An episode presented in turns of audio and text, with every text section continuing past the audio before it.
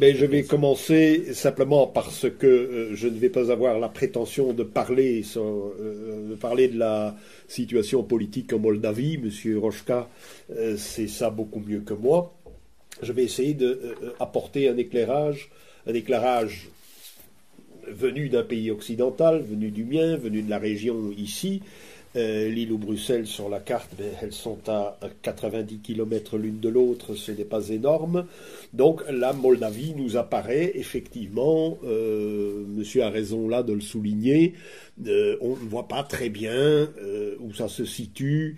Aujourd'hui, c'est très peu connu, et quand les amis géorgiens de Douguin m'avaient posé les questions, euh, pour dire mais que pensez-vous de la Géorgie? Alors j'ai dit mais que pensent les gens en Europe occidentale de la Géorgie?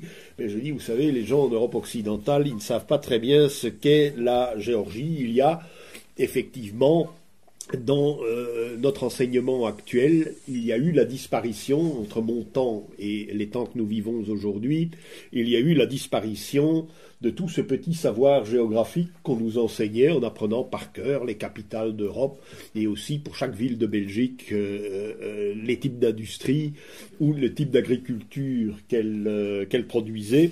Pour, pour, chaque commune, vous imaginez les, les, listes énormes que nous avions en cinquième année de l'école primaire. J'ai encore mes cahiers.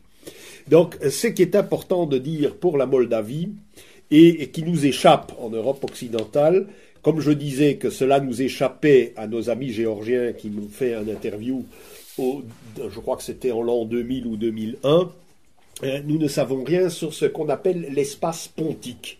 Alors l'espace pontique, qu'est-ce que c'est que cet, adjectif? Cet adjectif rappelle, c'est euh, pontique est l'adjectif qui désigne tout ce qui tourne autour de la mer Noire. Alors on dit espace pontique parce que en Grèce ça s'appelait le ponte Euxin.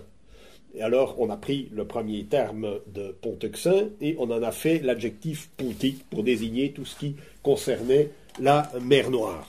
Donc, nous ne connaissons euh, pas grand-chose sur l'espace pontique, ça il faut le confesser. Maintenant, ça réapparaît dans l'actualité, surtout avec les événements d'Ukraine et les événements du Caucase. Pourtant, l'espace pontique, pour la civilisation européenne dans son ensemble, qui repose tout de même sur un socle grec, sur un socle hellénique, sur un socle philosophique et scientifique grec. Euh, il faut savoir que la civilisation grecque, on dit ben oui, c'est une civilisation de la Méditerranée et plus spécifiquement de la mer Égée, avec toutes les petites îles grecques, mais euh, euh, la civilisation grecque tirait son bois, son blé, etc., de l'Ukraine actuelle, et euh, probablement, évidemment, puisque les frontières n'étaient pas les mêmes, euh, de pays comme la Moldavie ou le nord de la Roumanie euh, tiraient des éléments importants, le bois de sa flotte. Le bois, ben, il ne venait pas de la Grèce. La Grèce a un, climat ou un sol beaucoup trop ingrat pour, faire, pour produire le bois nécessaire à la constitution de flotte et avait besoin de son blé. Donc en fait, la civilisation grecque est une civilisation égéenne et pontique. Et les deux euh, euh, sont euh, intimement liés. La police d'Athènes, à l'époque antique, à l'époque de gloire de la ville d'Athènes, bien la police, ce sont des archers scythes. Ce sont donc des archers qui sont recrutés dans l'Ukraine actuelle. Donc, il y a donc redécouverte de l'espace pontique euh, qui avait été oublié depuis la révolution bolchevique, puisqu'on a systématiquement en Occident oublié tout ce qui se passait à l'est de la frontière polonaise dans l'entre-deux-guerres, euh, à l'est de la frontière interallemande après euh, la Seconde Guerre mondiale. Et depuis la chute du rideau de fer, eh bien, on a euh, commencé dans les pays d'Occident à redécouvrir euh, un par un euh, tous les pays et toutes les histoires de ces pays qui nous avaient été fermés pendant les 40 ans du rideau de fer. Alors, pourtant, nous sommes ici à Lille, et c'est important de le souligner, parce que qu'est-ce qu'il s'est passé à Lille en 1454 très exactement? Le duc Philippe le Bon euh, fait prêter dans un grand, euh, dans un grand dîner, comme il les appréciait, un grand dîner avec toute la chevalerie et toute la noblesse des Pays-Bas euh, bourguignons à l'époque, il se fait apporter un faisan et sur cette magnifique volaille, ce magnifique gibier, il prête le serment de reconquérir Jérusalem, euh, de reconquérir Constantinople, qui était tombée un an plus tôt aux mains des Ottomans. Et euh, euh, parallèlement à cette volonté de reconquérir Constantinople qui restait un vœu pieux, mais comment a-t-il appliqué, ou comment a-t-il commencé à appliquer cette politique qu'il n'a pas pu appliquer, qui est restée lettre morte, c'est en commandant euh, des opérations navales dans la mer Noire. Pourquoi? Parce qu'on ne voulait pas perdre au bénéfice des Ottomans le contact qu'il y avait via la Crimée et via la Géorgie, euh, qu'il y avait avec la Chine et avec l'Inde, donc les fameuses routes de la soie d'aujourd'hui.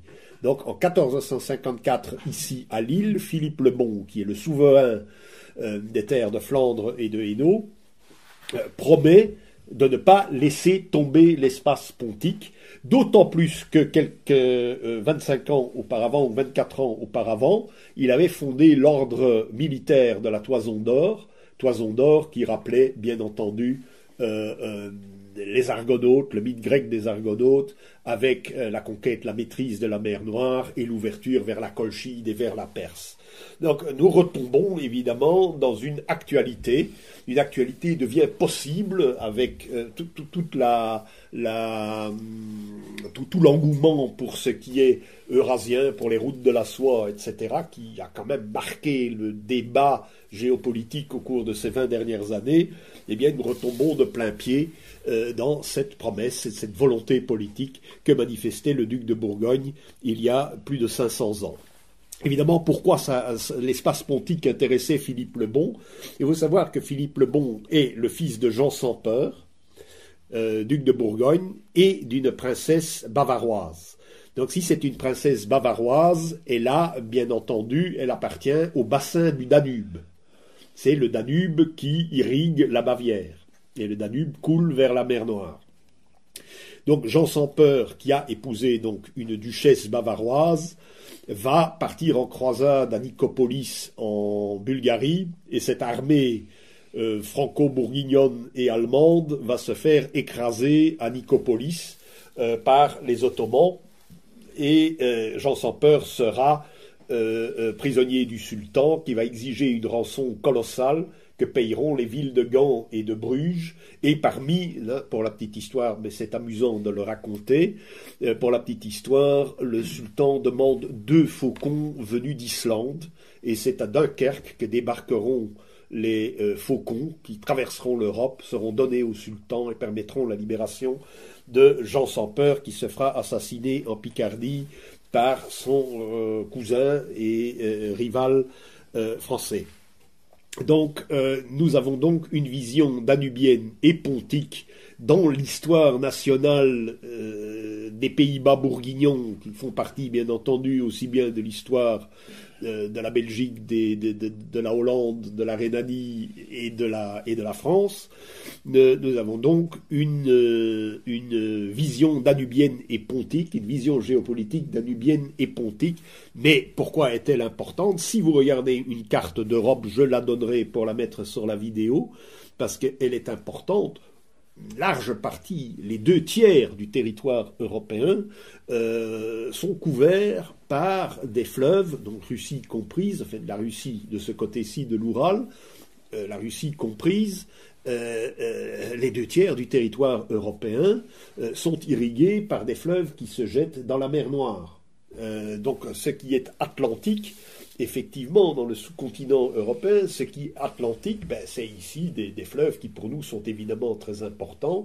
C'est ceux de la mer du Nord, qui est un espace, la mer du Nord et la Baltique sont un espace assez particulier que l'historien anglais Pike a très récemment, il y a deux ou trois ans, il a publié une histoire du nord-ouest de l'Europe, où bien sûr le port de Dunkerque pour vous jusqu'à Calais fait partie. Euh, mais le territoire atlantique, eh bien, c'est euh, l'histoire des bassins fluviaux qui se jettent, qui terminent, qui aboutissent dans l'océan Atlantique, c'est-à-dire l'Espagne, le Portugal euh, et la France de, Calais jusqu'à Bayonne, bien entendu. Alors ça, c'est un espace atlantique, de même que l'Angleterre. Et là, je vous rappelle, j'aime beaucoup euh, quand je parle de géopolitique, de parler de la racine, d'où cette espèce d'idée m'est venue. Parce qu'on va dire, oui, mais c'est parce que vous avez fréquenté des milieux dissidents et infréquentables que vous avez dit, non, non, non, non. Il n'y a pas une idée que je formule, même dans la trilogie, qui ne vient pas de mon enfance et de sources tout à fait euh, banales dans l'histoire. Nous sommes aussi à Lille, nous sommes donc tout près de Tournai, et qu'est-ce qu'il y avait à Tournai pour tous les jeunes Belges? Il y avait les éditions Casterman, qui sont célèbres et qui ont fait une fortune colossale avec Tintin, mais ils ne faisaient pas que Tintin, ils faisaient une collection de livres d'histoire qui s'appelait Globorama. Donc, euh, c'est vraiment les plus anciens euh, d'entre nous qui connaissent ça parce que ça a dû disparaître quand j'avais moi-même 12 ans. Et dans les Globoramas, il y a la civilisation atlantique et elle montre bien que cette civilisation atlantique est une civilisation qui naît dans les bassins fluviaux qui aboutissent à l'océan Atlantique, tandis que les autres sont des civilisations qui sont marquées par d'autres orientations, puisque ces fleuves, comme le Danube, se jettent dans la mer Noire, de même que, il faut savoir, ce sont tous les grands fleuves, le Dniestre, qui fait la frontière entre la Moldavie et l'Ukraine, si c'est le Dniestre. Ou presque. Ou presque, oui. Donc On a la Transnistrie. il y a la Transnistrie, bien entendu, mais ça, je vous laisse le soin d'expliquer, parce que sinon je vais partir trop loin. Euh, il y a le Dniepr qui irrigue l'Ukraine, le Don qui euh, est un fleuve très important, qui est lié à la, Volga, qui se jette, elle, dans la Caspienne, mais qui est lié par un, système de, de, canaux qui sont euh, très importants. Et puis, il y a aussi les fleuves, le Terek, le, le Kouban, etc., les fleuves du, au nord du Caucase, qui euh, vont se jeter dans la mer Noire et qui font donc partie de cet immense espace euh, pontique. Donc euh, voilà, euh, les ducs de Bourgogne, après son vœu du faisant ici à Lille en 1454, ça n'a aucune aucune incidence, puisqu'ils vont forger alors la grande alliance avec les Espagnols pour contrôler la Méditerranée. On ne va plus s'occuper de la mer Noire, mais on va tout concentrer sur la Méditerranée, avec bien entendu la fameuse bataille de l'Épante que je commande dans long et en large dans le volume numéro 1 de la trilogie. Où j'ai essayé de montrer que euh, cette bataille de l'Épante et les, les 500 ans qui l'ont précédée de lutte entre les peuples turcs euh, d'un côté et puis Byzance et, puis l'Espagne de l'autre est euh, la grande épopée des peuples européens. Et elle va se terminer à l'épante, enfin pas tout à fait à l'épante, elle va se terminer à la fin du XVIIe siècle avec la victoire des armées polonaises et impériales qui vont dégager Vienne de l'étau dans lequel les Ottomans l'avaient enfermé en, 1683. Alors là, il y a une parenthèse que je ne, euh, que je ne, pas, c'est l'histoire de cet immense État euh, polonais et lituanien qui va tenter de euh, joindre la Baltique à la mer Noire, ce qui est une très vieille idée dans l'histoire européenne. C'est une idée qui a commencé avec les Goths, qui viennent de Suède et qui vont arriver en Ukraine et même en Bulgarie, puisque la bataille contre l'Empire romain va se dérouler euh, sur le territoire bulgare actuel, bulgare ou roumain, je ne sais pas, les frontières ne sont pas tout à fait les mêmes, n'étaient pas tout à fait les mêmes à l'époque. Et euh, le, fait visigothique, ben, il va relier à un certain moment très bref dans l'histoire, avant l'arrivée des Huns, il va relier la Baltique à la mer Noire. C'est encore un vœu de la géopolitique suédoise, ce sera le vœu de la géopolitique polono-lituanienne, et c'est toujours évidemment un problème actuel, puisque la Pologne suggère euh, ce qu'on appelle l'intermarium, de nouveau, rejoindre en un espèce de, forum commun euh, tous les pays qui se situent entre la mer Baltique et la mer Noire. C'est d'une brûlante actualité, sauf que, bien entendu, autour de la Pologne, c'est l'OTAN et les États-Unis qui téléguident cette politique et voudraient euh, euh, créer cet intermarium comme une sorte de, euh, comment dire, de, de, sas ou une sorte de, cordon sanitaire, essentiellement un cordon sanitaire élargi entre la Russie et euh, l'Europe occidentale, plus particulièrement l'Allemagne, c'est qui est le, le vœu de la géopolitique euh, atlantiste, de la géopolitique britannique d'abord avec Lord Curzon à la fin de la, seconde, de la Première Guerre mondiale, et voulait créer ce cordon sanitaire entre l'Allemagne et la nouvelle Russie soviétique. Donc la Moldavie dans tout ça, eh bien c'est cette partie euh, de, euh, qui se trouve à l'est de la Roumanie, à l'ouest de l'Ukraine, et qui forme, euh, mais qui, n'a pas de fenêtre sur la mer directe sur la mer Noire. Pas encore. Pas encore. Donc ça, je vous laisse le soin de l'expliquer dans tous les détails. Mais elle, elle est ottomane pendant toute une longue période. Elle a été conquise par les armées turques mais en 1812, pendant les guerres napoléoniennes, la Russie s'empare de l'actuelle Moldavie qui s'appelle à l'époque la Bessarabie. Donc on a appelé ça Moldavie euh, en Occident qu'après la Seconde Guerre mondiale. Avant, on parlait de la Bessarabie. Donc la Bessarabie, M. Yuri Rochka va vous parler évidemment de sa composition ethnique, essentiellement euh, roumaine ou, locutrice de la langue roumaine, mais avec des normes, euh, avec d'importantes minorités qu'il euh, va vous décrire. Donc en 1853-1856, vous avez la guerre de Crimée qui va se dérouler. Et bon, la Crimée, c'est la question pontique, c'est la question de la mer Noire par excellence. Entre 1853 et 1856, la guerre de Crimée va opposer l'Occident pour les Russes, c'est-à-dire les Britanniques et les Français et les Piémontais d'un côté, et de l'autre les Russes qui ont euh, l'appui plus ou moins tacite de la Prusse et de la Belgique à l'époque. Euh, donc c'est la naissance de l'affect anti-occidental qui existe en Russie et dont nous ne sommes pas conscients parce que on lit certes Dostoïevski. Hein, j'ai des collègues qui se mettent à relire Dostoïevski, ce qui est une très bonne chose, mais ils ne relisent pas le journal d'un écrivain.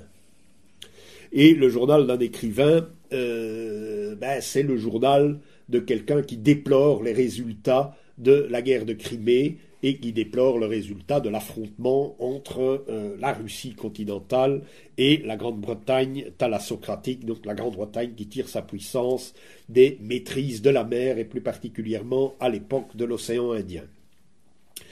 Donc l'enjeu euh, euh, pontique est nouveau parce qu'il a vécu de 1812 à la chute du rideau de fer dans une sorte de paix russe euh, en dépit de la révolution bolchevique.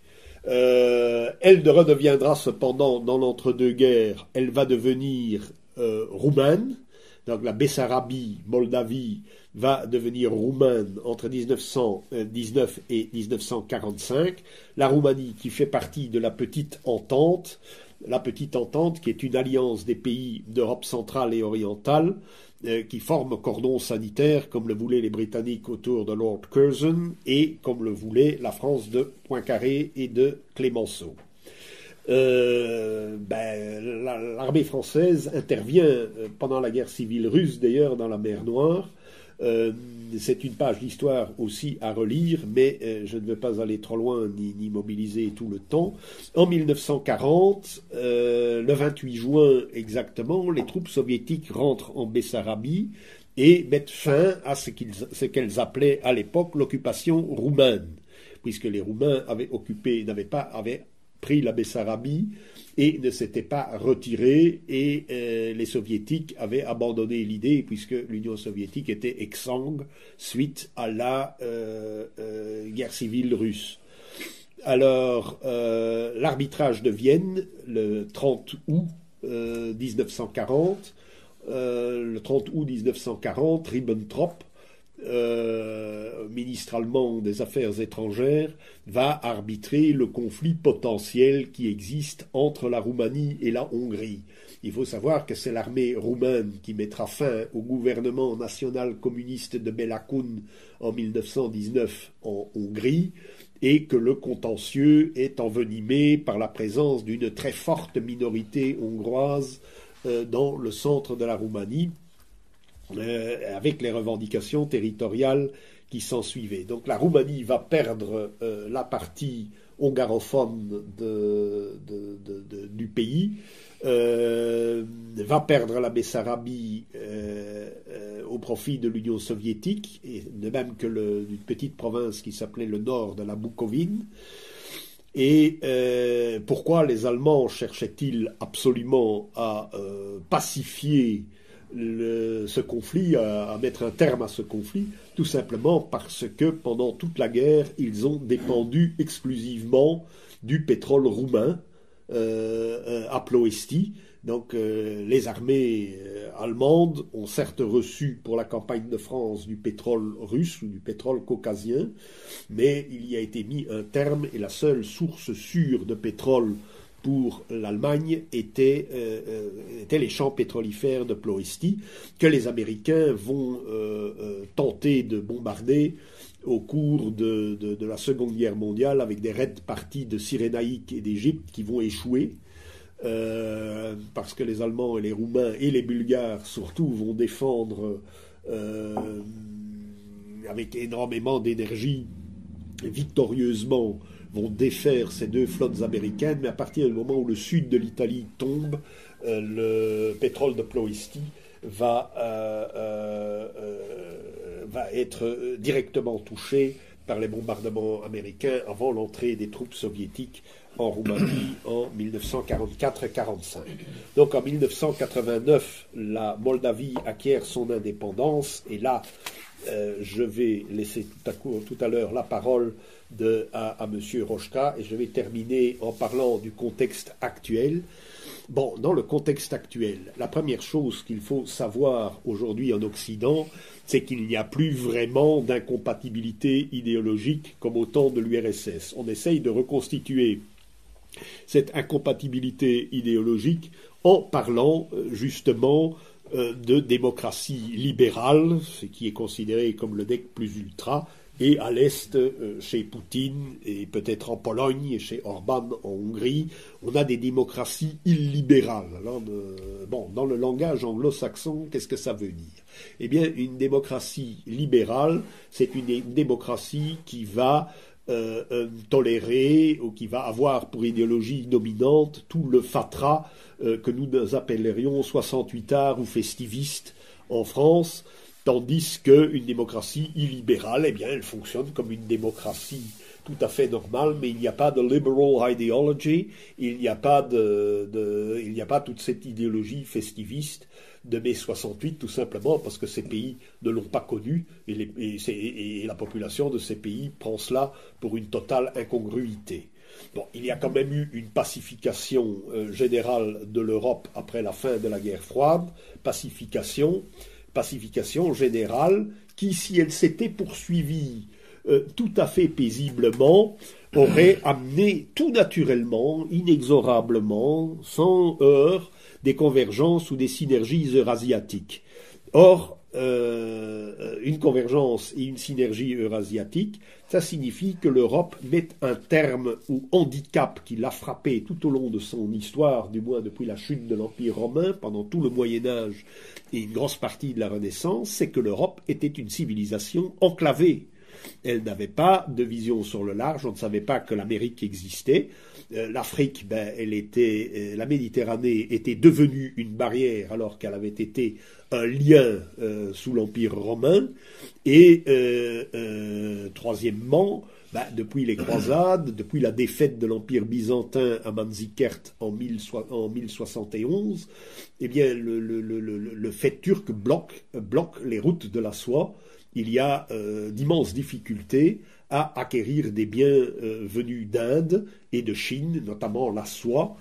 Euh, c'est pour ça qu'on appelle ça les routes de la soie, jusqu'au moment où un petit malin a trouvé le truc que c'était ben, le, verre, à soie, un verre qui se développe euh, à l'arrière des feuilles du mûrier. Donc on a créé des, des, plantations de mûriers hein, dont on mangeait les fruits et on récoltait les verres et on a pu faire de la soie en Europe. On appelait ça les magnaneries, et dans mon quartier à Bruxelles, ben, à 200-300 mètres de chez moi, ça s'appelle la magnanerie, parce que l'abbaye de Forêt grande entreprise industrielle au Moyen Âge et à l'époque moderne, produisait de la soie.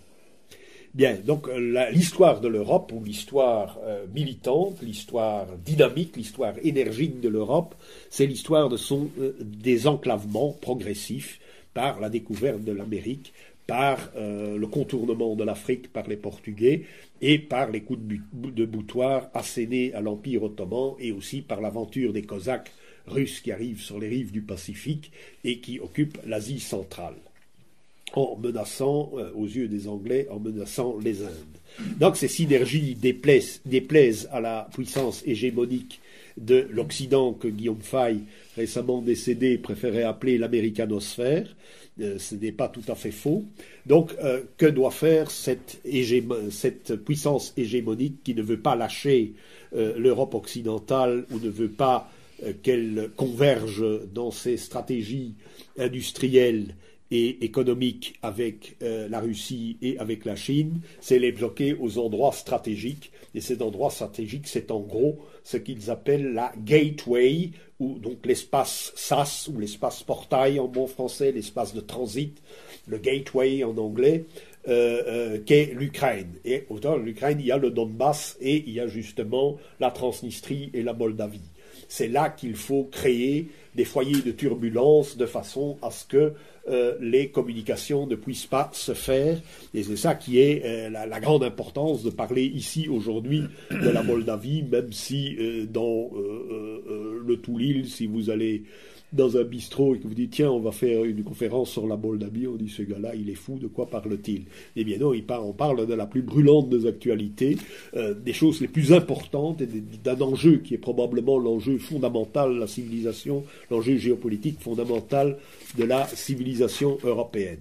Alors donc il faut pour les Gémons frapper la virgule, englober ou englober la virgule dans un système dans le système de l'OTAN, avec l'Ukraine en même temps, pour bétonner l'enclavement et pour faire en sorte que cet enclavement se perpétue le plus longtemps possible. Donc euh, l'Europe a pour ennemi principal, je ne vous cache rien, en tant que dissident, je vous dis, ce sont les États-Unis d'Amérique, et cela se voit aujourd'hui sur deux faits que je vous demande de méditer, mais ce n'est pas le sujet d'aujourd'hui. C'est toutes les pressions qui s'exercent sur le Nord Stream 2, donc le, gazoduc qui part de, de, de, Leningrad, en quelque sorte, enfin l'ancien Leningrad de Saint-Pétersbourg, pour se, diriger vers, vers l'Allemagne et qui alimente en gaz évidemment euh, toute l'Allemagne du Nord et les pays du Benelux. Donc euh, les États-Unis font pression, l'ambassadeur des États-Unis a récemment fait pression, euh, notamment à la 63e conférence sur la paix à Munich au mois de janvier dernier. Il a fait pression sur Angela Merkel qui a refusé, qui a refusé de céder. Et ça, c'est la première fois depuis très longtemps qu'en Europe, on refuse de céder. On va voir si cette résistance va durer longtemps. Ensuite, deuxième livre, ça, euh, je demande à tous les Français euh, de le lire et de le méditer. Euh, il y a deux laïdis qui sont d'origine libanaise, deux géopoliticiens ou deux spécialistes des relations internationales. Il y a Zaki Laïdi qui est plus âgé et il y a Ali Laïdi qui est relativement jeune, qui vient de sortir un livre que j'ai acheté ici au Furet du Nord et qui est absolument fondamental, où il explique que le droit est la nouvelle arme des États-Unis pour couler les entreprises européennes. Et ça, ce livre-là, je vous demande de le lire parce que ce sont, à mon avis, les deux, euh, outre bien entendu les foyers de turbulence qu'on essaye de, raviver au Donbass, au nord du Caucase, en Tchétchénie et euh, en Transnistrie et en Moldavie. Euh, donc les foyers de turbulence qu'on essaye de, de susciter pour, pour, pour continuer à enclaver l'Europe et euh, l'histoire du gazoduc de la Baltique et euh, le droit comme arme pour euh, briser l'autonomie des très grandes entreprises européennes qui génèrent évidemment de la haute technologie. Maintenant, je crois que j'ai suffisamment monopolisé la parole et M. Yuri Rochka va nous parler avec beaucoup plus de précision de son pays, la Moldavie, de, son, de ses initiatives pour contrer tout ce qui se dit à Davos, parce que là, ici, évidemment, vous avez un personnage historique devant vous, puisque l'histoire va retenir son nom, comme je le disais dans... Je suis déjà au manuel. Ben oui, voilà. Donc, Présenté d'une manière critique, mais je suis fier, en tout cas. Donc, euh, c'est Monsieur Anti-Davos. Donc, il fallait une initiative qui se fasse euh, pour contrer ce qui se dit à, Davos. Et dont les retombées sont évidemment tout ce qui fâche les gilets jaunes en France aujourd'hui, tout ce qui fâche le peuple français qui paye, comme tous les autres peuples européens d'ailleurs, mais peut-être de manière plus, plus, plus subtile et plus sournoise en France qu'ailleurs. enfin, les Allemands euh, manifestent dans la rue aussi. Bon, Merkel ne peut pas assister à, un événement public sans se faire insulter de la manière la plus crasse qui soit. Euh, euh, c'est même assez étonnant. Ben, quand Macron et Merkel se sont retrouvés dans une ville que j'aime tant, qui est Aix-la-Chapelle.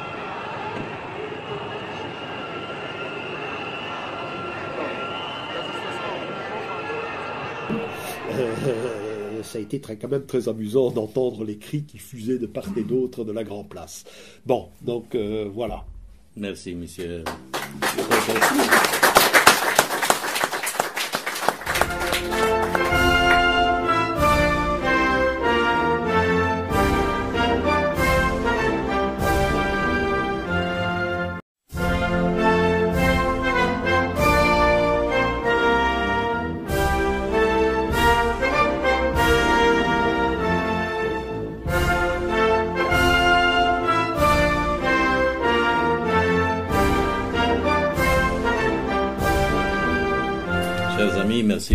Je suis euh, ici très confortable parce que je suis dissident depuis 40 euh, ans. Euh, c'est vrai, initialement j'étais dissident anti-soviétique, maintenant je suis dissident anti-globaliste. Mais c'est pas à cause de moi, c'est à cause des changements géopolitiques qui s'est passé il y a 30 ans. Et, comme ancien politicien, tous les politiciens sont très modestes et humiles, et je sais pourquoi je dois commencer pour présenter ma personne modeste. Hein. Mais premièrement, tout d'abord, je, je me souviens euh, exactement il y a un an quand j'étais préparé de venir ici pour présenter une conférence avec vous et avec euh, Alessandro Sansoni, qui vient d'Italie, le journaliste, notre ami. Mais mon procureur n'est pas d'accord, n'était pas d'accord avec, avec moi et c'était impossible de venir pour participer dans ces conférences. Il m'a promis, mais après ça, il a renoncé parce que je suis maintenant un peu sur la pression pénale dans mon pays, mais c'est un autre problème. En tout cas, finalement, je suis ici et je, je vous remercie pour votre hospitalité. J'ai préparé quelques lignes, quelques pages pour, pour mettre mon discours plus court et pour laisser la possibilité de répondre, répondre à vos questions. J'ai divisé mon, euh, mon texte en quelques sous-titres. Premièrement, quelques éléments biographiques. Euh, Ma profession de base est journaliste. J'ai commencé de pratiquer le journalisme en 1979. Euh, j'ai travaillé à la télévision à l'époque soviétique, à radio, journaux et maisons d'édition, toutes les versions de, de journalisme et d'activités éditoriales. Euh, à l'époque, perestroïka, il était un moment très important et très spécial pour nous, pour les, périphéries de l'ancien empire soviétique. Vous devez comprendre que quand on parle de la géopolitique mondiale et tout ça, euh, quelqu'un regrette la disparition de l'Union soviétique, mes amis russes, euh, de temps en temps. Mais pour nous, pour moi personnellement, c'était une opportunité de participer au mouvement anticommuniste et d'émancipation nationale. J'ai commencé quand j'étais très jeune, j'avais j'ai à l'époque 17 ans quand j'étais euh, admis, euh, admis, dans les milieux anticommunistes, dissidents, nationalistes roumains à Chisinau, à mon capital. C'était absolument incroyable pour moi pour découvrir mon identité nationale, que je suis roumain et je suis sous l'occupation soviétique. C'est pourquoi, après les décennies d'obsession d'être un peuple captif sous l'occupation, sous la domination soviétique, la perestroïka a été une période très, profitable pour nous. Euh, nous avons fondé euh, un parti anticommuniste, c'était la première formation politique à l'époque, il y a 30 ans. Nous avons édité notre journaux, nos journaux clandestins, Samizdat, à Vilnius et à Riga. Pourquoi? Parce qu'à l'époque soviétique, les, les, Russes ou les soviétiques, les communistes, pour être plus, plus poli, ont imposé l'alphabet russe aux langues roumaines. Ils ont changé le nom de notre langue, qui s'appelait la langue moldave, seulement juste pour justifier l'occupation de notre territoire. Ils ont inventé la nation moldave pour dire vous êtes slave, vous n'êtes pas, vous n'êtes pas roumain et tout ça. C'est pourquoi le combat initial a été pour la renaissance nationale, pour l'émancipation nationale, pour l'indépendance, pour euh, contre le communisme bien sûr. Euh, pendant environ 20 ans, j'étais le chef de parti. Maintenant, je ne suis pas en politique active. J'ai perdu les élections il y a 10 ans c'est très bien pour moi. J'ai du temps pour m'occuper de mes livres et de, de journalisme. Mais en tout cas, j'étais euh, pendant 20 ans président du parti. J'étais quatre fois membre euh, au, Parlement moldave au niveau national, deux fois vice-président du Parlement. Et après ça, finalement, j'étais une période très courte, trois ou quatre mois, vice-président du gouvernement moldave, il y a dix ans. Euh, maintenant, je m'occupe de mes activités professionnelles comme journaliste, comme éditeur, comme traducteur. J'ai pratiqué l'activité de professeur dans quelques universités à Chisinau il y a quelques années, mais j'ai abandonné parce que il ne paye rien. Il est impossible de, survivre. Je ne, je ne, suis pas docteur en sciences, je ne suis pas très bien avec les dirigeants moldaves et pour survivre, j'ai quitté l'université. Et j'ai euh, fondé mon université qui s'appelle l'Université populaire. C'est seulement une organisation non gouvernementale, mais c'est très bien pour moi parce qu'on peut faire des conférences internationales, on peut faire des présentations de livres, des euh, tables rondes, des discussions publiques euh, il y a quelques années, j'ai organisé les cours pour les, étudiants, pour les gens qui veulent savoir euh, mieux qu'est-ce qu'il s'agit quand on parle de religion, de géopolitique ou d'histoire ou les conflits euh, civilisationnels. Et maintenant, si vous permettez, quelques données historiques sur la République de Moldova. Comme vous avez dit euh, il y a quelques minutes, M. Stoiker, la République de Moldavie actuelle représente la partie orientale de l'État médiéval Moldova. Euh, Moldova, à côté de la Muntenie ou Valachie, notre euh, principauté euh, roumaine, ont formé l'État moderne roumain en 1861. 59 premièrement. Et à 161, il, a, il était déclaré comme la, la, la, indépendant par rapport à les Ottomans. En 1812, euh, nous avons tombé sous l'occupation, première occupation russe, après le partage du territoire entre les Turcs et les Russes. La Bessarabie, actuelle République de Moldova, ou partiellement actuelle, parce que les territoires du sud et du nord sont maintenant, font partie de l'Ukraine actuelle. En tout cas, après euh, 100 ans, euh, en 1918, euh, la Bessarabie s'est réunie avec euh, la Roumanie, ainsi que deux autres provinces roumaines, la Transylvanie et la Bucovine du Nord, la Bucovine du Nord, euh, qui ont été à l'époque sous l'occupation de l'Empire austro-hongrois. Exactement. En 1900, 40, après euh, les, deux notes ultimatives de Molotov, après le pacte Ribbentrop-Molotov, le gouvernement soviétique a insisté euh, de réoccuper notre territoire bessarabien et les autorités euh, roumaines ont été déterminées de quitter euh, la Bessarabie. Euh,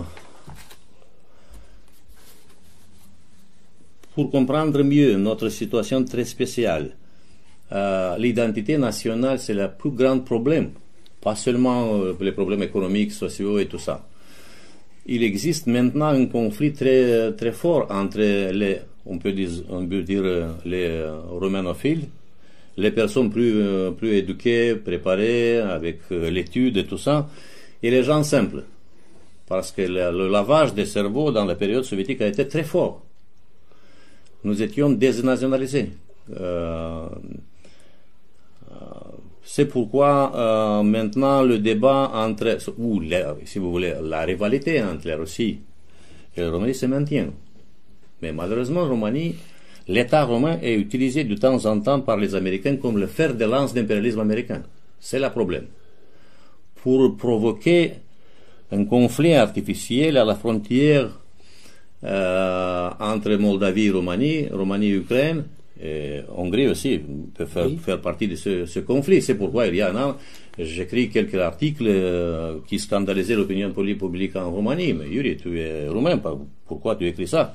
Je ne parle pas de peuple roumain, de culture roumaine, de langue roumaine, de civilisation, si vous voulez, orthodoxe, latin, roumain. Je parle de danger de, tomber dans un piège américain pour déstabiliser la, région.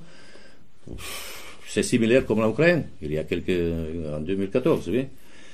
C'est pourquoi on nous doit euh, savoir comment éviter ce genre de piège.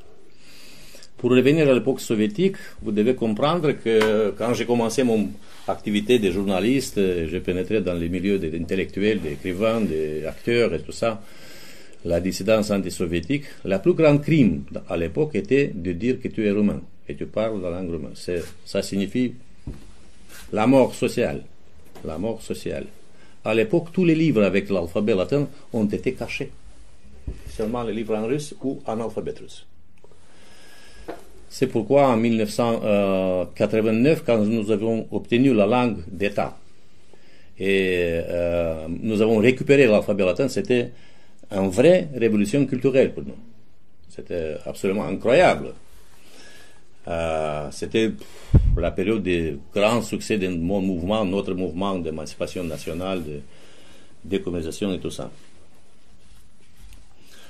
Bon, mais les rêves de ma jeunesse se sont finis après quelques décennies et j'ai inventé un sous-titre, si, si, vous voulez, la période post-soviétique, pour moi personnellement, pas seulement pour moi, pour plusieurs euh, anciens euh, dissidents soviétiques.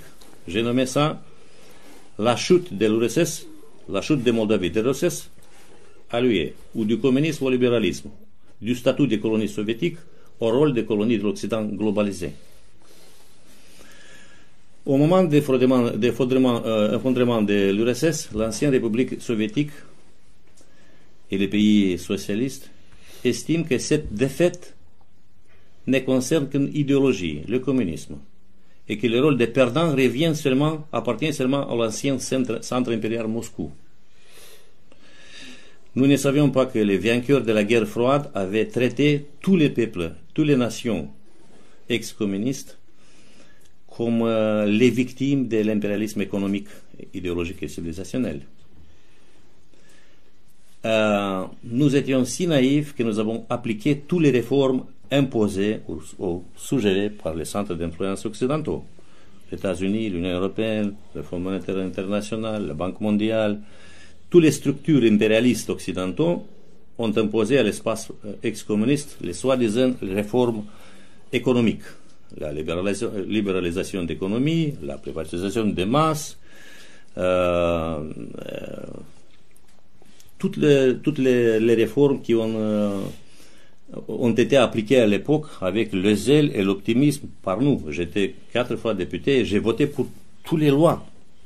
Oh, c'est vient de l'Occident, c'est très bien. La fascination pour l'Occident a été absolument fou à, l'époque. Ainsi, la Moldavie est devenue une, périphérie du système capitaliste mondial. Et pendant deux décennies, j'ai pensé que nos échecs économiques étaient causés par l'incompétence de nos gouvernements, par la corruption, le discours officiel des les commissaires, les nouveaux commissaires qui, ont été venus de la part de l'Union européenne ou des États-Unis, euh, ils ont promové ce genre de, de mythes, de légendes vos, vos échecs économiques et sociaux sont causés par vous-même. Vous êtes ignorante, vous êtes euh, les élèves pas très bons, pas très sages, pas très capables d'implémenter les réformes. C'est pourquoi vous êtes pour, euh, vous, êtes faible, vous êtes euh, détruit comme économie. Après, quand j'ai... Ça m'est était une période. J'étais en, politique internationale comme euh, leader de parti en Europe et en Amérique pendant 20 ans. J'étais en permanence à Bruxelles, à Strasbourg, à Washington, partout pour participer à la réunion politique euh, internationale. Et dans un moment donné, j'ai découvert que ça ne marche pas pas seulement avec mon euh, expérience personnelle politique, mais j'étais déterminé de lire plusieurs livres, de dévorer les livres en anglais, en français, en russe, en romain, pour comprendre mieux pourquoi nous sommes dans un état dégradant sur, l'aspect économique et social. C'était un vrai choc pour moi. C'était l'abandon de l'illusion libérale, si vous voulez. Et, euh, bon, euh, la Moldavie, comme tout l'espace ex-communiste, a tombé dans l'esclavage économique du capitalisme sans frontières. C'est absolument évident. Et le plus grave problème maintenant, pas seulement économique et social, mais démographique, culturel, si vous voulez, c'est le phénomène du nomadisme du masse qui affecte beaucoup notre pays. Tout le monde est ici, en France ou en Europe occidentale ou en Russie. Presque un million de personnes sont ici, des Moldaves. Et la, population totale, c'est le chiffre officiel, 3 millions et demi. Et si la, la, première génération de, de, de gens qui travaillaient, ont travaillé en Occident, en Russie, viennent ici pour gagner l'argent et pour envoyer l'argent à, ses familles, maintenant il, reste ici avec son, son parent et, et les familles pour, pour l'éternité, si vous voulez. Euh, ce phénomène est caractérisé pour toute la région, mais la position géographique de la Moldavie offre cette opportunité. Opportunité ou non, mais c'est pas le problème euh, d'aller en Russie. On, a, besoin de visa pour, euh, venir ici ou en Russie. Et c'est une situation très avantageuse pour notre gouvernement. Aucun problème avec le chômage, les chômeurs tout le monde s'échappe en, Occident ou en Russie. On peut parler de terme précariat, hein, mhm. pour citer Guy Stendig. Une nouvelle classe sociale dégradée ou sans aucune espérance d'avoir une stabilité sociale et économique. Bon, pour expliquer un peu le retour à l'état de dissidence, l'ancien anti-soviétique devient anti-mondialiste. Euh, juste une parenthèse, j'étais très sympathisé par les Américains, par les Européens. Euh, à l'époque euh, soviétique de Perestroïka, j'ai parlé chaque jour à l'Europe libre, Voice of America BBC. Chaque jour contre les communistes, contre les bolchevistes, contre l'occupation soviétique. J'étais très populaire en Amérique, partout, partout, partout. J'étais invité à tous les, événements, euh, festivités dans toutes les ambassades occidentales à Chisinau ou en Occident. Mais il y a dix ans, j'ai devenu la personne non grata numéro un pour toutes les diplomaties occidentales, à Chisinau. Euh, c'est à cause de mon discours euh, un peu corrosif, un peu agressif, si vous voulez. J'ai casser toutes les limites euh, dans mes critiques, euh, par euh, publier plusieurs articles dans les diverses langues, conférences. il y a quelques années, j'étais présent au, débat télé, au télé, différentes chaînes de télévision à Chisinau, chaque, chaque soir. Maintenant, je, suis interdit partout. Seulement mon site, c'est tout. Mais en tout cas, l'attitude totalement hostile à l'hégémonie américaine et au néolibéralisme mondialisé caractérise ma situation, mais mon conflit très grave entre moi et nos, autorités, entre moi et les, puissances occidentales qui essaient de maintenir euh, Moldavie dans la situation d'esclavage économique, politique et civilisationnel. Maintenant, quelques mots euh, sur la Moldavie entre les puissances occidentales et la Russie. Donc aujourd'hui, euh, Moldavie est un pays réduit à l'état de pion de l'Occident.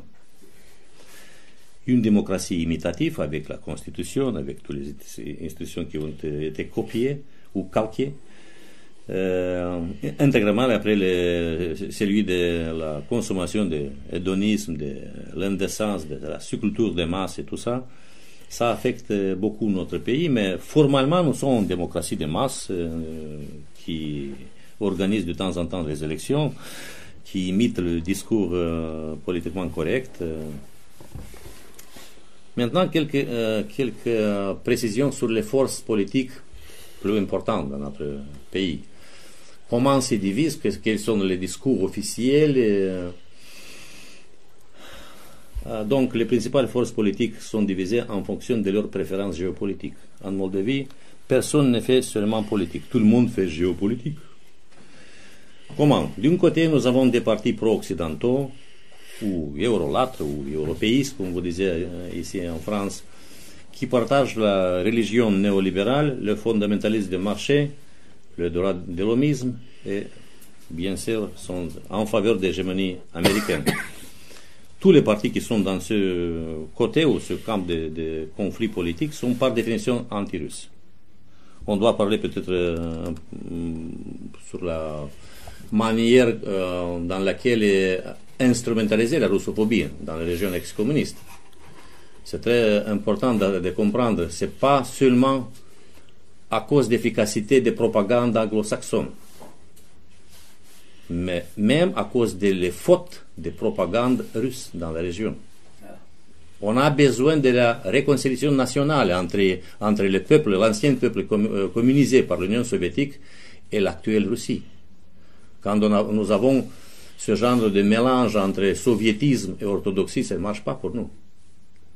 Nous sommes pleins de cicatrices, nous sommes traumatisés par l'histoire de la dernière siècle. On a, besoin de voir de la part de la Russie plus d'empathie, si vous voulez.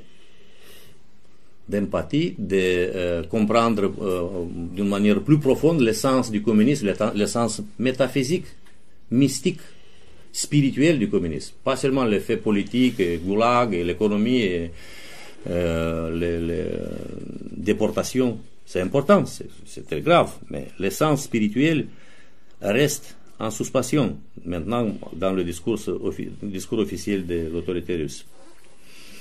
Pour revenir sur la, scène politique de Moldavie, on a d'une part les, partis qui sont euh, euh, européistes, eurolatres, pro-américaines, euh, en faveur de l'Union européenne, ils ne, pas, ne comprennent pas que l'Union euh, européenne est en, train de mourir, de décéder, de disparaître, peut-être dans quelques mois ou quelques années.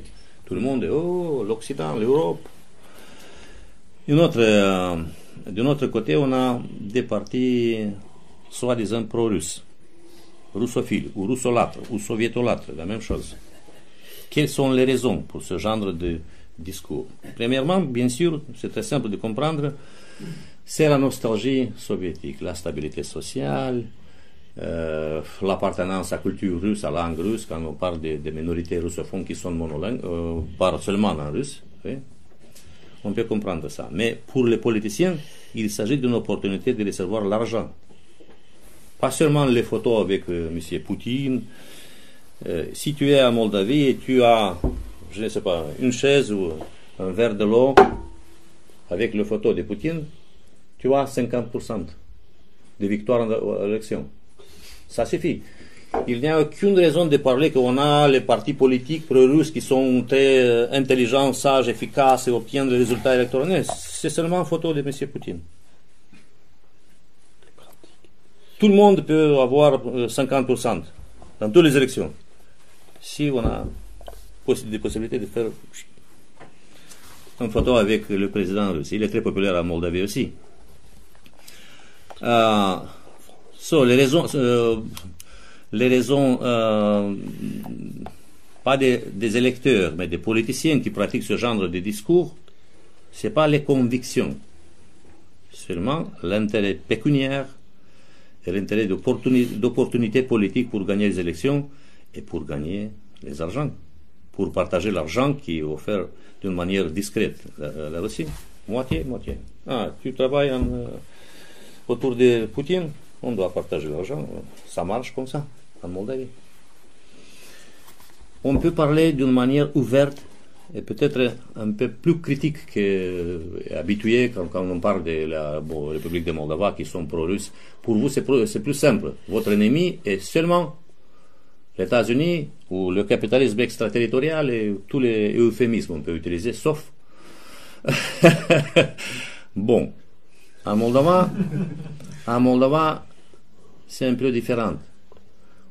Nous n'avons maintenant pas aucune partie parlementaire qui est enraciné sur l'intérêt national de la République de Moldova. On a seulement les mercenaires. Les mercenaires qui travaillent ou pour les Occidentaux ou pour les Russes. L'intérêt national de la République de Moldova? C'est le problème. Les centres du pouvoir préfèrent en permanence de choisir les personnes stupides, obédientes, sans aucune relevance intellectuelle, manipulables, faibles, vulnérables. Vous connaissez ça. Euh, mais il y a une domination, dénomination commune pour les, les pro-occidentaux et les pro-russes. Ils sont également captifs du paradigme libéral, du libre-échangisme et considèrent le principe de souveraineté limitée, pour citer Brezhnev, comme une chose par, définition normale pour la République de Moldova. C'est quoi la République de Moldova? Quel intérêt national? Aucune internationale. Si on, nous sommes capables de recevoir la protection de la part de la Russie, ça suffit pour nous. Pas seulement sur l'aspect stratégique, mais économique, social, culturel et tout ça. Les autres, si nous sommes sous le, la parapluie des de, Américaines, euh, OTAN, l'Union européenne, ça suffit. Aucune capacité de comprendre comment on doit négocier, discuter, dialoguer doucement, d'une manière sage, avec nos partenaires ou soi-disant partenaires, pour protéger nos intérêts nationaux.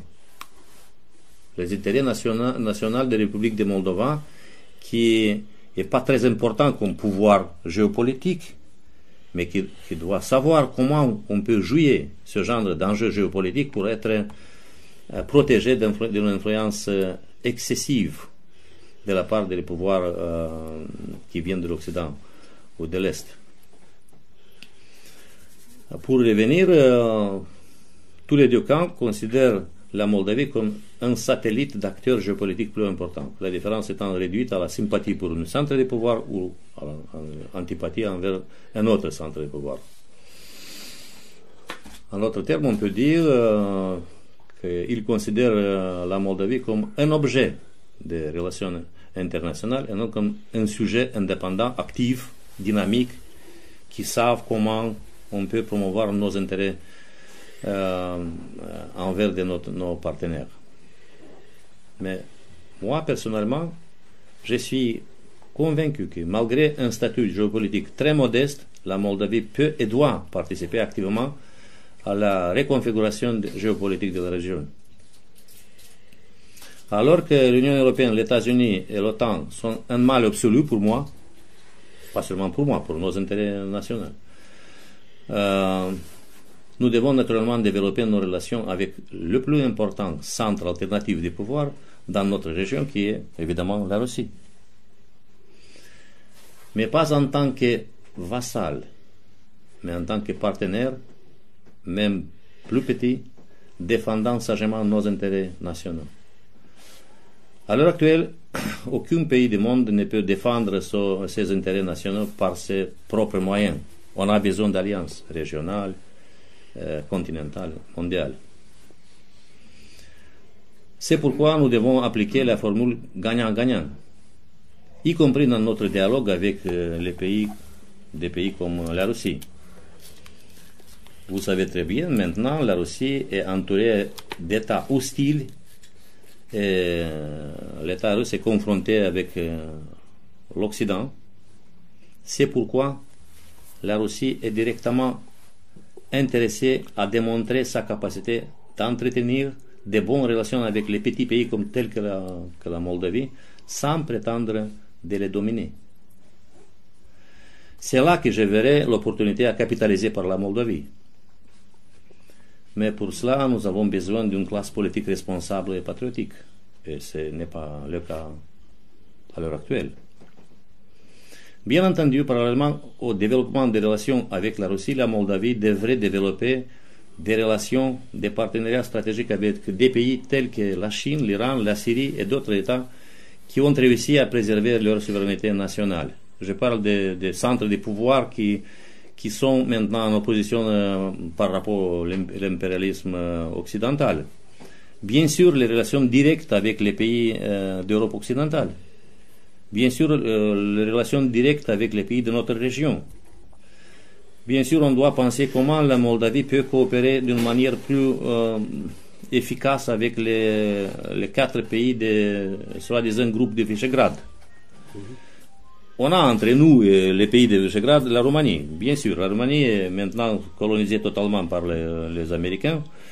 C'est une colonie militaire, euh, politique, économique, civilisationnelle, comme état, bien entendu. Mais en tout cas, on a besoin de coopérations plus, euh, plus euh, efficaces avec les pays du groupe de Visegrad. Même si les Polonais, par exemple, traditionnellement, sont en conflit avec les Russes. Mais ils essayent de résister, les pays, les tout pays, le groupe des pays de Visegrad, de résister aux pressions euh, de Bruxelles. C'est pourquoi je crois que ça peut devenir une euh, direction de politique, politique extérieure euh, étrangère moldave très importante. Mais je dois mentionner, mentionner encore une fois le fait que la Moldavie est située entre deux pays totalement subordonnés au centre de commandement occidentaux, la Roumanie et l'Ukraine. On a deux vassaux américains et nous sommes plus faibles que la, euh, Roumanie et l'Ukraine. C'est pourquoi l'enjeu géopolitique est très, très dur maintenant, très tensionné dans la région. Euh, euh, notre situation géographique à cause de la situation de l'Ukraine et de la Roumanie devient un problème majeur, supplémentaire dans l'équation géopolitique autour de nous. Maintenant, quelques, quelques mots sur le le phénomène populiste qui devient de plus en plus puissant dans certains pays européens. Et ça peut devenir un facteur externe positif pour la République de Moldova. On a besoin de pratiquer le désenchantement de l'esprit des gens. On a besoin de euh, renforcer le, réveil de l'état de léthargie provoqué par euh, l'inoculation des virus libéraux. C'est pourquoi euh, on doit on doit savoir que l'admiration pour, euh, l'Occident, pour les pays européens est très, forte dans notre région, en Moldavie aussi. Et si on a ici un phénomène populiste de plus en plus fort et représentatif, ça peut être un exemple exceptionnel pour, euh, pour euh, Moldova aussi. Nous espérons que les prochaines élections parlementaires au niveau européen, au mois de mai, euh, peut devenir un, succès pour les populistes européens. Et ça peut changer beaucoup dans, la République de Moldova parce que maintenant, seulement euh, moi-même et mon groupe de sectaires, de, dissidents, euh, nous sommes les personnes intellectuelles qui, qui essayent de promouvoir un autre genre de discours. Pas russolâtre, pas occidentophobe, mais équilibré, conservateurs, traditionnalistes, chrétiens. Euh, en tout cas, on a besoin d'un exemple externe majeur. Euh, mais en attendant le moment propice, opportun, qui vient ou qui ne vient pas, je ne sais pas exactement, qui savent. Je, vais montrer quelques exemples qui peuvent euh, faire une petite équipe dans quelques années, euh, avec les moyens très modestes, euh, nous sommes seulement un groupe de dissidents, pas grand-chose. Euh, nous sommes quelques personnes qui travaillent non-stop comme, comme, volontaires, sans aucune rémunération. La fondation Soros n'est pas très d'accord avec notre discours. les fondations russes de même. bon, nous avons fondé, comme je dirais, l'Université populaire. je suis le président de cette organisation non gouvernementale. c'est une très bonne plateforme pour les discussions publiques anti-système tout le monde vient, viennent les russophones, viennent les romanophones pour acheter notre livre, nos livres ou pour, distribuer gratuitement euh, nos livres. Euh, pour renforcer notre discours, notre position, j'ai utilisé euh, l'œuvre de mon ami Alexandre Dugin. je suis traducteur d'Alexandre Dugin. pendant cinq ans, j'ai publié quatre livres. Je, vais citer le, titre des livres. Je suis très heureux de voir ici deux livres en français, la quatrième euh, euh, théorie politique et euh, la théorie du monde multipolaire, qui ont apparu à, Contre-culture. J'ai traduit la quatrième théorie politique en romain, la théorie du monde multipolaire, les relations internationales la mission eurasiatique, quatre euh, livres et plusieurs articles, bien sûr. Et en 2017, j'ai publié avec mes collègues l'anthologie Le destin eurasiste, qui réunit tous les livres que j'ai cités. Et nous avons organisé la présentation de, de ce monographie ou anthologie à Bucarest et, à Chisinau. C'était une opération très compliquée pour nous parce que à Bucarest, à l'époque, personne ne savait vient Dugin ou ne vient pas. Ah, Yuri Rochka est très bien connu à Bucarest, euh, pas grand-chose.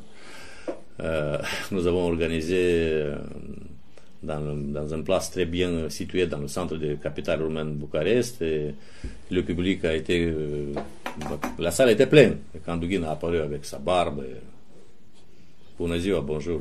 Oh, applaudissements. C'était un grand succès. L'opération a réussi et les, Atlantistes ont resté euh, sans aucune possibilité d'attaquer nous. Euh, en même temps, au cours des deux dernières années, nous avons édité en roumain les ouvrages signés par un certain nombre des auteurs français, que j'ai le plaisir de rappeler ici. Premièrement, tout d'abord, Jean Parvulescu, Jean Parvulescu, Vladimir Poutine et l'Eurasie, notre ami Hervé Juvin, le mur de l'Est n'a pas, pas, tombé. Jean-Michel Vernochet, La guerre civile froide. Ivan Bloch, qui a décédé récemment, malheureusement, vous, vous connaissez. Ivan Bloch, l'Europe colonisée. Valérie Bugot et Jean Rémy, qui a décédé aussi il y a quelques jours. Du nouvel esprit des lois et de la monnaie. Youssef Indy, notre ami Youssef Indy. La mystique de la laïcité. Hervé Juvin, un autre livre, un autre livre euh, Le gouvernement de désir. Et finalement, il y a quelques semaines, j'ai publié euh, la version euh, roumaine du livre de notre ami Lucien Cerise, Les Néo-Europérates. Et maintenant, nous sommes en discussion avec nos, amis de maison d'édition Le Retour Ressources pour publier le livre de Pierre-Antoine Plaquevin, Soros et la société ouverte, métapolitique du globalisme, et après, du livre de Pierre Hillard qui s'appelle Chronique du mondialisme. Vous connaissez ce euh, livre. Je voudrais également euh, dire quelques mots sur une personnalité très importante, un penseur très très euh, important roumain qui s'appelle Ilie Badescu. Ilie Badescu qui a redécouvert, comme, comme, comme à Moscou, la sociologie et la géopolitique après la chute du communisme, il s'agit d'un grand penseur orthodoxe, spiritualiste, traditionnaliste, qui vient dans la ligne traditionnelle de Mircea Eliade, de Dumitru Staniloae et des autres auteurs euh, célèbres roumains qui s'affirmaient en Roumanie ou en Occident. Le livre s'appelle La politique de la guerre invisible. La politique de la guerre invisible. J'ai préparé, j'ai euh, écrit une préface pour ce livre et je crois qu'en deux semaines, nous, sommes prêts de présenter ce livre avec la participation de, l'auteur à Chisinau. Euh, un ouvrage qui est très important. Euh, nous avons également réussi à organiser deux conférences internationales il y a deux ans dans la capitale de mon pays, Chisinau, avec la participation massive de nos amis français en 2017. Ce colloque d'intellectuels de plusieurs pays du monde a été appelé le Forum de Chisinau, ou Anti-Davos.